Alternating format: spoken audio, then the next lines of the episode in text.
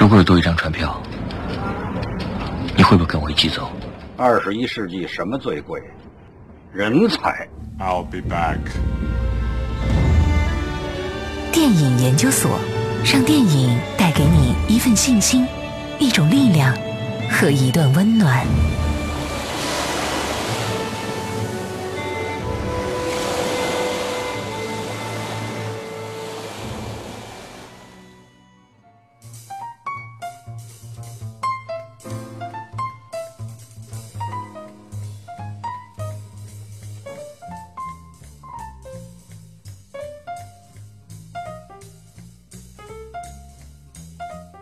半点之后，欢迎大家继续锁定 FM 八八二成都故事广播 Happy Radio，为您准时敞开大门的电影研究所，我是依然。您现在锁定收听的是四川唯一一档专业的广播类电影节目。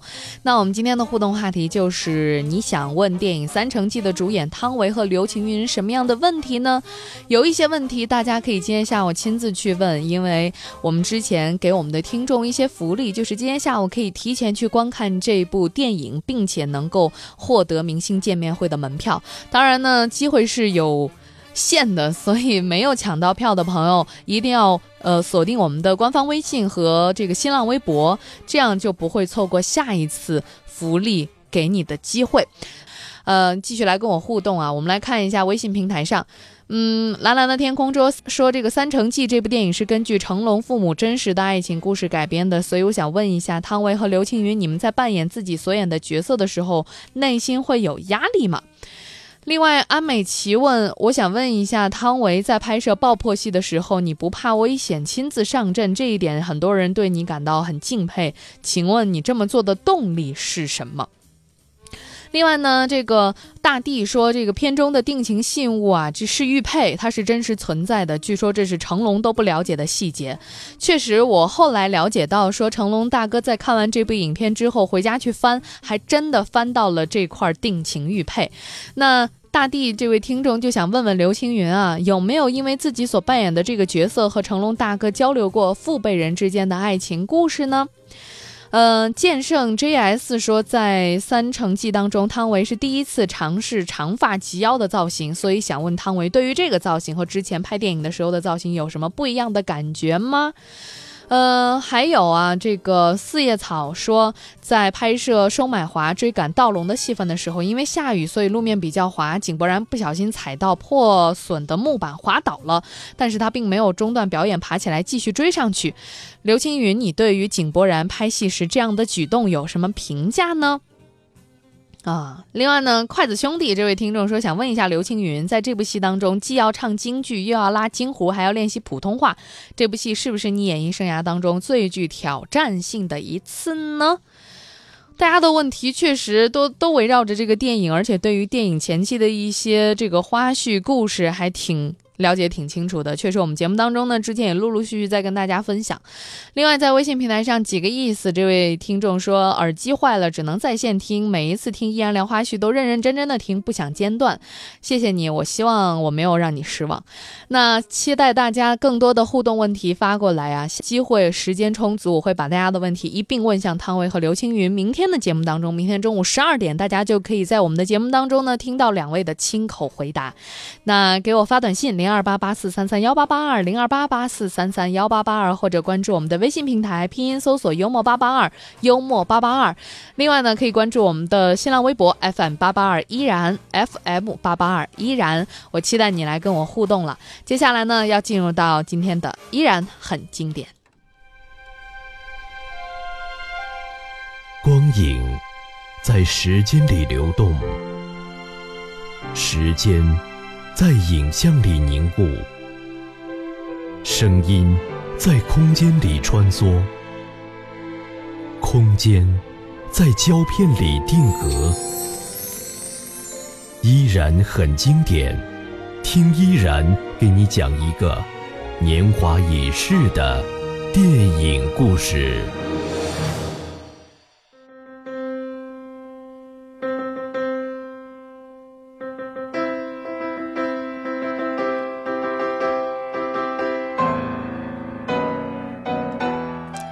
这个音乐大家都很熟悉，或者说让很多人羡慕。这个音乐响起的时候，自己也能够穿上那套心仪的礼服，走在红毯上。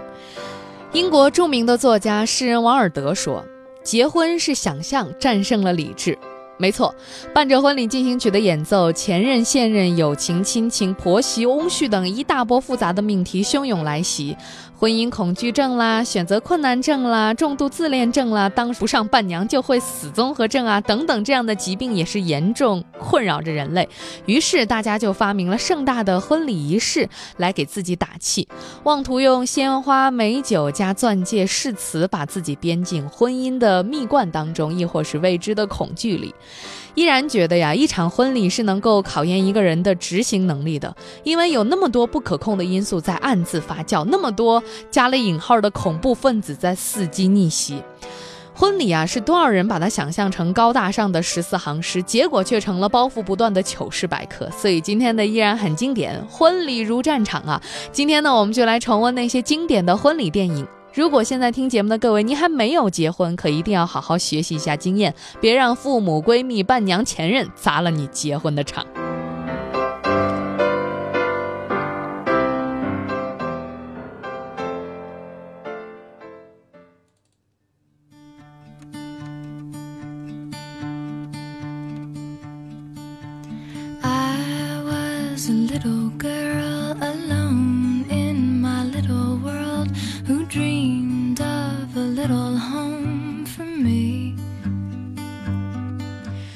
个会在你结婚的时候来砸场子的，便是姐妹和闺蜜了。比如说，代表影片《新娘大作战》《结婚大作战》，雷切尔的婚礼，伴娘。婚礼呢是检验姐妹情的唯一标准。如果你是她首席或者是唯一的伴娘，那你们的友情可以完爆五颗星。如果你们愿意共享婚礼会场，甚至是不介意集体婚礼，那么你们绝对是山无冷天地合，你俩也不会觉得绝世好姐妹。男人永远都不会理解婚礼对于一个女人的重要性，它可以在一夜之间改变女人的整个朋友圈格局。新娘在那一天必须是绝对的女主角，而伴娘这个头衔本身也就代表了无上的光荣和信任。为了成为独一无二的女一号，多年的闺蜜也可能在婚礼现场扭打、开撕。那为了得到女二号这个授权，再好的姐妹也会顷刻间化为宿敌。没错，女人的行为模式有时候就是这么即兴的。由福克斯影业授权合拍的电影《新娘大作战》是在七夕档的时候在国内上映，是当2009年的电影《结婚大作战》当中爆发于曼哈顿的那场华丽开撕由纽约转战到了上海。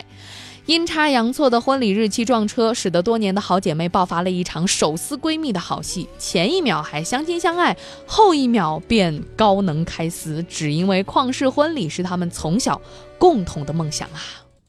你们准备好了吗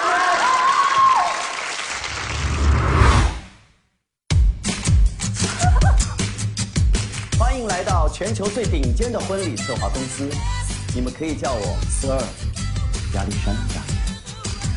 结婚本是一个女人最期待、最闪耀的时刻，谁知却成了破坏我们骨灰级友谊的重磅炸弹。什么？我们确定了一场婚礼，五月二十号。哎哎哎！别动手，别动手！是我终身大事，我绝对不会再让你了。我的，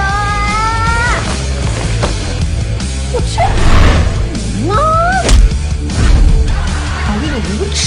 耻、恶气，你无品无德，我知无能，无羞无恼。兄弟，别扔了，来！就是因为一场婚礼，你们两个从挚友变成了路人。十年后，我们还会是好朋友吗？我祝你有个全世界最恶心的婚礼。嘴巧。你们看看彼此。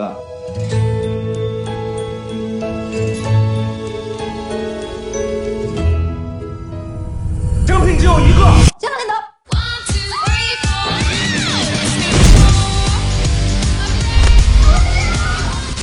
这新娘的 PK 啊，确实让人大跌眼镜；伴娘的角逐也是状况百出。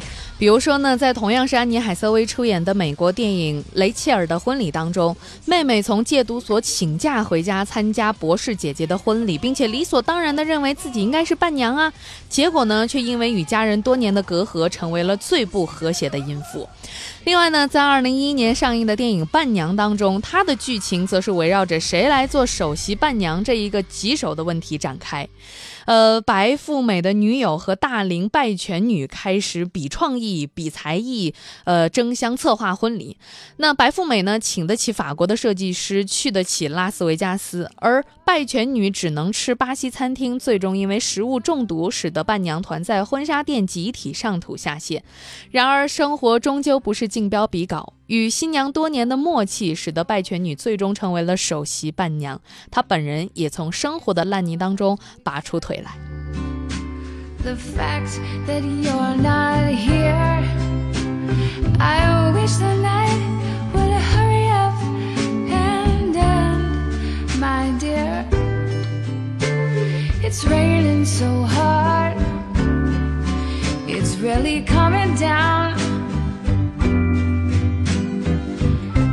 By my window, watching the rain fall to the ground. This is the time I'd love to be holding you tight. I guess I'll just go crazy tonight.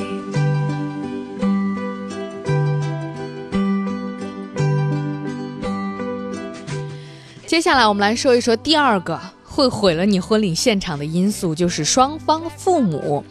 比如说呢，代表影片有《我的盛大希腊婚礼》，岳父岳母真难当，婚礼大斗阵，婚礼如战场。婚礼呢，绝对不是一个人在战斗，每对新人都会从各自的原生家庭走出来，每个家庭都有自己的国籍、种族、宗教信仰。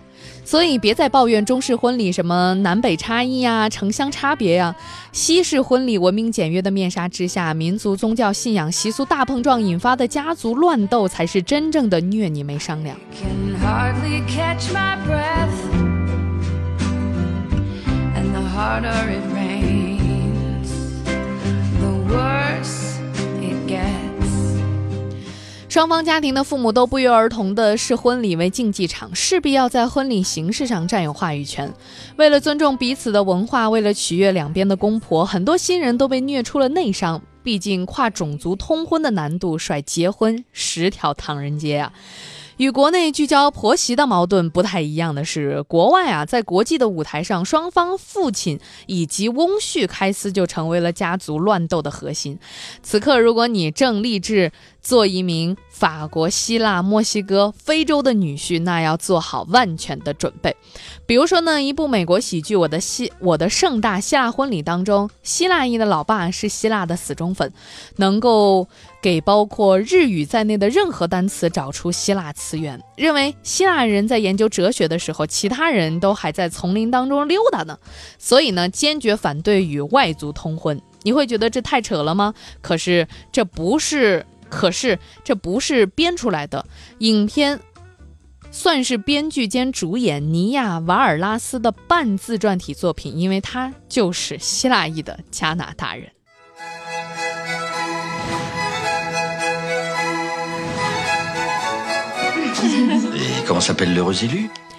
另外一部特别逗的电影啊，《岳父岳母真难当》。这个电影当中的法国中产老爸一心想招一个纯正的法国女婿，可是呢，四个女儿无一例外的给自己上了一个外地牌照，犹太、阿拉伯、中国、非洲的四个女婿简直是一台戏，进行民族、宗教、饮食习惯的大较量。这是一部轻松搞笑的法国喜剧，十分愉快的九十六分钟，没有美国喜剧式的十八禁内容，全家是可以一起观看的。片中其实也开了很多中国人的玩笑，当然这并不代表法国人就是这样看我们的。Pas un mot sur l'équipe de France de foot. Et si quelqu'un balance un cliché sur les juifs, tu laisses couler. Si quelqu'un fait l'amalgame entre immigration et délinquance, toi tu, tu dis rien. Et s'il y en a un qui balance une vanne sur les Chinois, je fais quoi Bah tu souris. Je fais le chinois quoi en fait.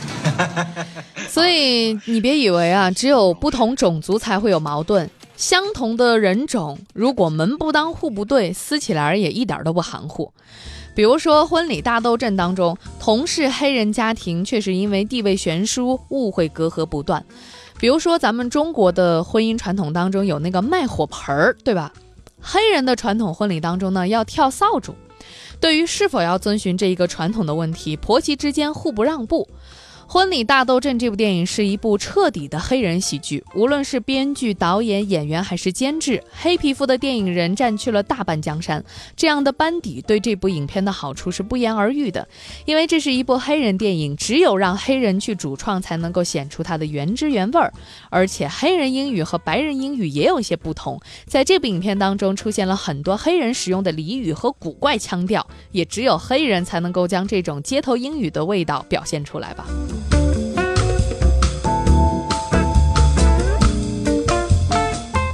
而另外一部电影《婚礼如战场》当中的斗争啊，则上升到了政治性向的高度。总统和第一夫人参加州长女儿的婚礼，却因为州长反对同性婚姻的言论，引发了新娘小叔子的不满，罢工、游行等声势浩大的示威活动，一度要拆散这对苦命的新人。而电影《盛大婚礼》更是乱上加乱，一对新人居然牵扯出了四对父母：新郎的生母、离异的养母、养父和现任女友，还有新娘父母，还有新郎的养母，还有新娘的父亲。哦，新郎的养母还与新娘的。父亲有一腿，然后离异的养父母还在儿子，呃，这个新婚前夜难以自持。总之，这些呃离奇的曝光，使得新婚夫妇的三观尽毁，几欲私奔呐。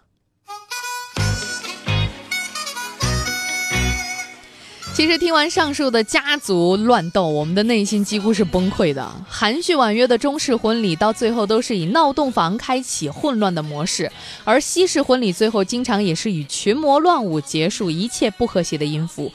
不分种族、不分宗教、不分性向、不分信仰，只要音乐一起，立即会上演世纪人民大团结的戏码。在欢快的乐曲当中，啊，敌对双方也能够瞬间变为相亲相爱的一家人。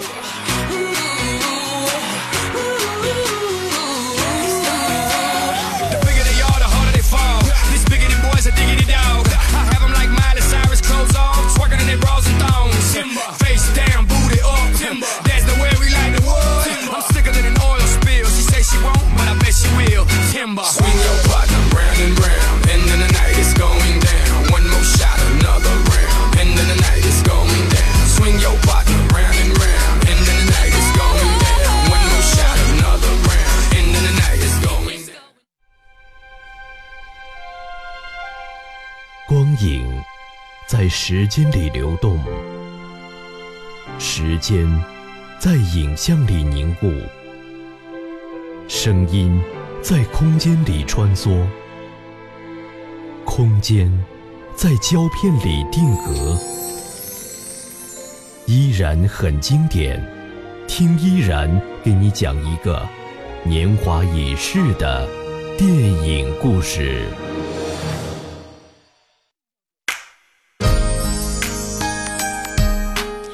如果要说欢天喜地的婚礼当天有什么是不受欢迎的客人，那么这个客人一定叫做前任。他们的到来总会有一种让结婚一秒变成结婚的那种肃杀感。当然，劫就是抢劫的劫了。如果呢，此刻你的心上人也正将与别人迈入婚礼的殿堂，注意千万不要一激动，就像失恋三十三天当中的黄小仙儿一样，错用染发膏刷牙，导致无法开口说话。不过呢，如果你也有一个像王小贱一样的毒舌死党，一定记得带上他去奔赴战场。姑娘，乐一个。你说人家都是蓝牙，你自配红牙，你这技术够先进的。回头我再帮你打上一排水钻。说话。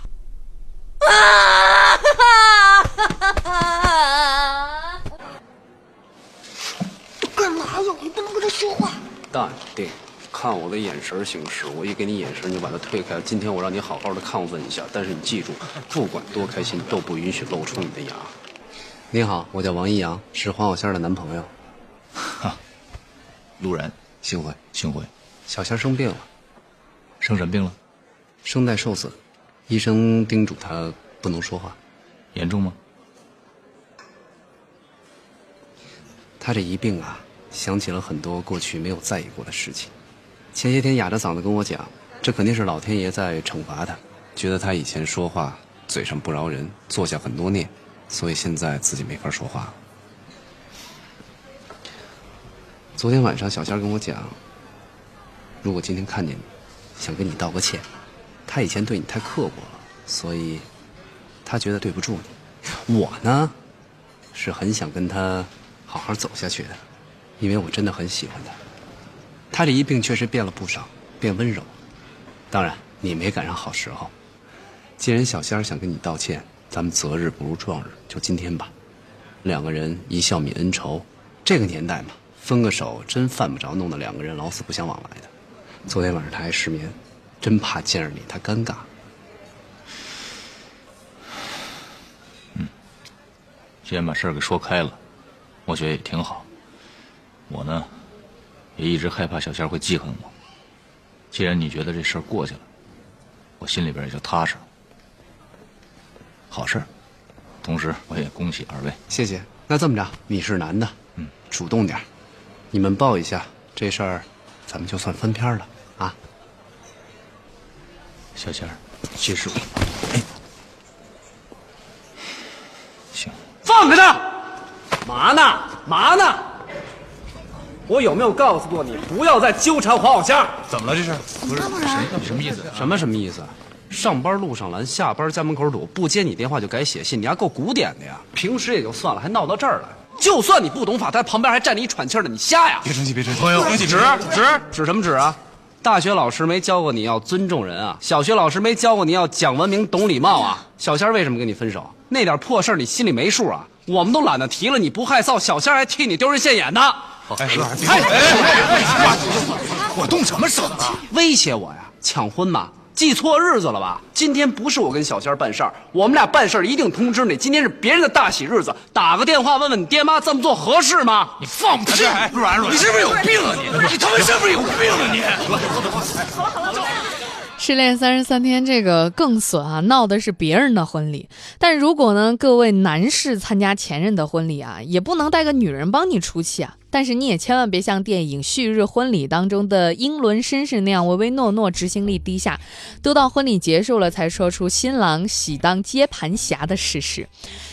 如果呢，你实在是心有不甘，不妨像电影《我最好朋友的婚礼》当中茱莉亚·罗伯茨一样，敢想敢干，制造一切机会进行拆散和离间，只为夺上夺回心上人。当然，你也不要过于的霸道总裁范儿啊，比如电影《爱昏了头》当中的女主角的那位昔日情人，竟然带着保镖光天化日之下把新娘给掳走了。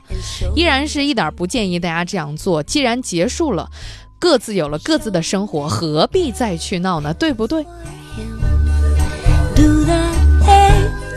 尽管以上几位前任啊都没有能够达成所愿，但是他们确实勇气可嘉。在白发苍苍回首往事的时候，也许会有年少鲁莽。或者说策划不周而让自己感到愧疚，但是绝不会因为没有做最后的一搏而遗憾的心肌梗死。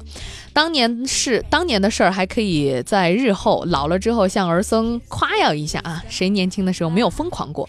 但是在这儿呢，依然还是要附赠新郎一记小贴士。因为在你结婚的当天，当你的新娘在婚礼当天迟迟不穿好婚纱，还乱放婚戒，大喝朗姆酒，一个人关禁闭，此时家中又有莫名其妙的男性到访，你要小心了，他们也许就要来一场说走就走的私奔。Just do it, and after you do, you will be here.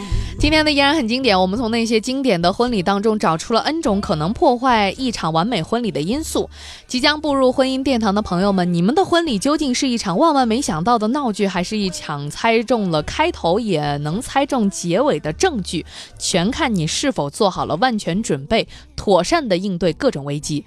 正像任何的大型活动都需要有一套应急的方案一样，对于婚礼现场可能出现的突发状况，最好也是提前做好各种应对措施。所以接下来依然最后来跟你分享一些婚礼现场的技能，速速 get 起来。第一，一定要提前确定好婚礼的日期和场地，最好有一个备选，以防和别人对撞。万一的万一，日期真的撞在一起，还互不相让，请密切关注自己的吃穿用行，别被人害了，别被人害了。另外呢，请提早的确定婚礼策划团队，最好有备选，以防其罢工。另外，请慎重的挑选伴娘，与外表相比，心理健康更加重要。提前了解好双方家庭的种族文化、信仰、宗教、政治倾向以及饮食口味。而且，如果您是老板呢，婚礼前避免拖欠人家工资，以防工人闹婚礼现场啊闯进来都不好的。另外呢，婚礼各个出口请派自己的人做卧底，为什么呢？发生私奔的时候可以第一时间进行拦截。婚礼的现场也请准备好医护救护车、医疗救护车，以防客以防客人兴奋或者是羡慕嫉妒恨过度的过度啊。昏厥过去。另外呢，如果婚礼现场有大型的动物，请派专人的看管啊。如果婚礼现场老爸的情绪过于激动，请派专人看管。如果婚礼现场前任的情绪过于激动，请派专人看管。如果婚礼现场自己的情绪过于激动，也请派专人来看管。好了，今天节目就是这样了，祝大家婚礼圆满成功，也祝有情人终成眷属，白头到老。今天节目就是这样了，我们明天中午十二点再会了，拜拜。